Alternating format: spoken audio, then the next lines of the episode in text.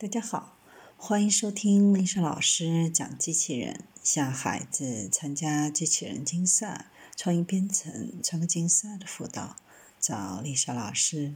欢迎添加微信号幺五三五三五九二零六八，或搜索钉钉群三五三二八四三。今天丽莎老师给大家分享的是机器人的五种定位技术。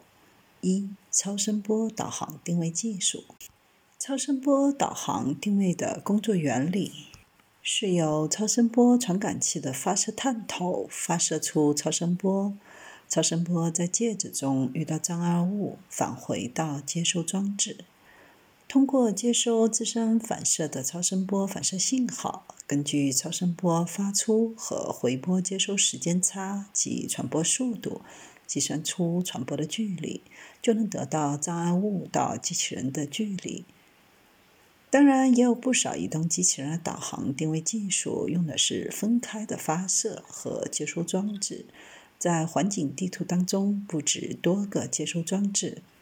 在机器人身上安装发射探头。在机器人的导航定位当中，因为超声波传感器自身的缺陷，比如镜面反射、有限的约束角，给充分获得周边环境信息造成了困难。因此，通常采用多传感器组成的超声波传感系统，建立相应的环境模型，通过串行通讯，把传感器采集到的信息传递给机器人的控制系统。控制系统再根据采集的信号和建立的数学模型，采取一定的算法进行对应的数据处理，得到机器人的位置环境信息。由于超声波传感器具有成本低廉、采集信息速率快、距离分辨率高等优点，长期以来被广泛的应用到机器人的导航定位当中。它采集环境信息时不需要复杂的图像配备技术，因此测距速度快，实时信号。同时，也不容易受到天气条件、环境光照和障碍物阴影、表面粗糙度等外界环境条件的影响。目前，超声波进行导航定位已经被广泛的应用到各种移动机器人的感知系统中。二、视觉导航定位技术。目前，国内外应用较多的是基于局部视觉的。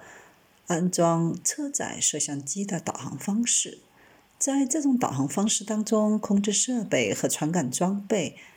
装载在机器人的车体上，图像识别、路径规划等高层决策都由车载控制计算机完成。视觉导航定位系统主要包括摄像机或者 CCD 图像传感器。视频信号数字化设备基于 DSP 的快速信号处理器、计算机及其外设等。目前，很多机器人系统采用的是 CCD 图像传感器，基本元件就是一行硅成像素，在一个衬底上配置光敏元件和电荷转移器件，通过电荷的一次转移，将多个像素的视频信号分时顺序的取出来。视觉导航定位系统的工作原理，简单的说，就是对机器人周边的环境进行光学处理。先用摄像头进行图像信息采集，将采集的信息进行压缩，将它反馈到一个由神经网络和统计学方法构成的学习子系统，再由学习子系统将采集到的图像信息和机器人的实际位置联系起来。完成机器人的自主导航定位功能。三、GPS 全球定位系统，在智能机器人的导航定位技术应用当中，一般采用尾距差分动态定位法，用基准接收机和动态接收机共同观测四颗 GPS 卫星，按照一定的算法即可求出某时某刻机器人的三维位置坐标。差分动态定位消除了心中误差，对于在距离基站一千千米的用户，可以消除心中误差和对流层引起的误差，可以提高动态定位的精度。但在移动导航当中，移动 GPS 接收机定位精度受到卫星信号状况和道路环境的影响，同时还会受到时钟误差、传播误差、接收机噪声等诸多因素的影响。单纯利用 GPS 导航存在定位精度比较低、可靠性不高的问题，所以在机器人的导航应用当中，还辅助。磁罗盘、光码盘、GPS 数据进行导航。另外，GPS 导航系统也不适用于在室内以及水下机器人的导航，以及对位置精度要求比较高的系统。四、光反射导航定位技术。典型的光反射导航方法主要是利用激光或红外传感器来测距。激光全局定位系统一般是由激光器旋转机构、反射镜、光电接收装置和数据采集传输装置等部分组成。工作的时候，激光通过旋转镜面机构向外反射。当扫描到有后向反射器构成的合作路标时，反射光经光电接收器件处理作为检测信号。启动数据采集程序，读取旋转机构的码盘数据，通过通讯传递到上位机进行数据处理。根据已知路标的位置和检测到的信息，计算出传感器当前在坐标系下的位置和方向，从而达到导航定位的目的。激光测距具有光束窄、平行性好、散射小、测距方向分辨率高等优点，同时也受到环境因素干扰比较大。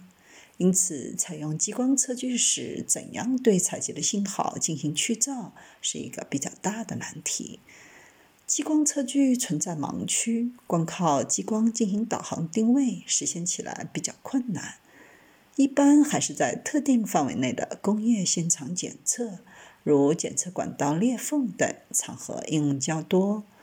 红外传感技术经常被用在多关节机器人的避障系统当中，用来构成大面积机器人敏感皮肤，覆盖在机器人手臂表面，检测机器人手臂运动过程所遇到的各种物体。虽然红外传感定位具有灵敏度高、结构简单、成本低等优点。但因为角度分辨率高、距离分辨率低，因此在移动机器人中用作接近觉传感器，探测临近和突发运动障碍，便于机器人紧急停障。五、SLAM 技术到底什么是 SLAM 技术呢？简单的来说，就是在机器人在未知环境当中完成定位、建图、路径规划的整套流程。它的中文翻译是即时定位与地图构建，自1988年被提出来，主要用于研究机器人移动的智能化。对于完全未知的室内环境，配备激光雷达等核心传感器后，SLAM 技术可以帮助机器人构建室内环境地图，助力机器人的自主行走。所以，SLAM 的问题可以描述为机器人在未知环境中从一个未知位置开始移动，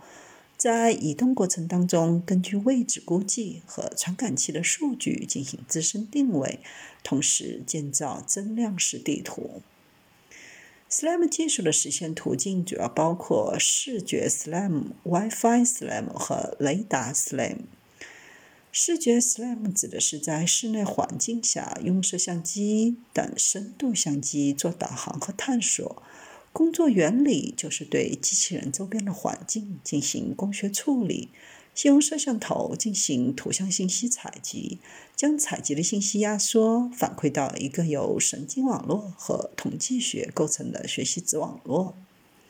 再由学习子网络采集到的图像信息和机器人的实际位置联系起来，完成机器人的自主导航定位功能。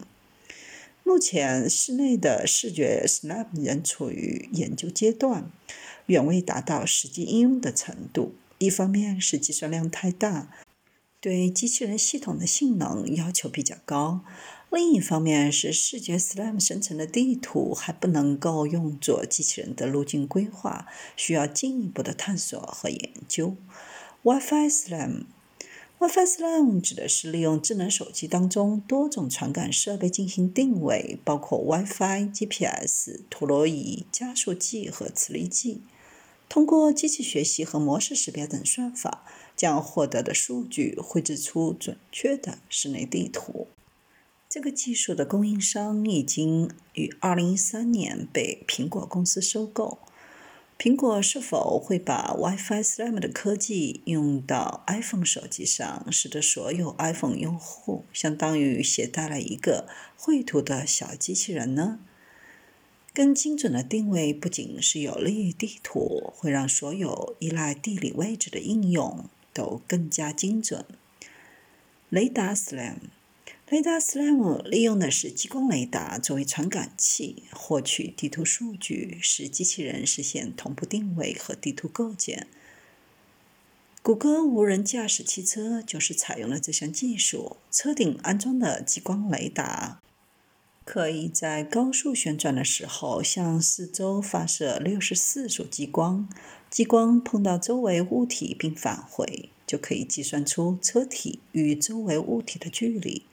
计算机系统再根据这些数据描绘出精细的 3D 地形图，然后与高分辨率地图相结合，生成不同的数据模型，供车载计算机系统使用。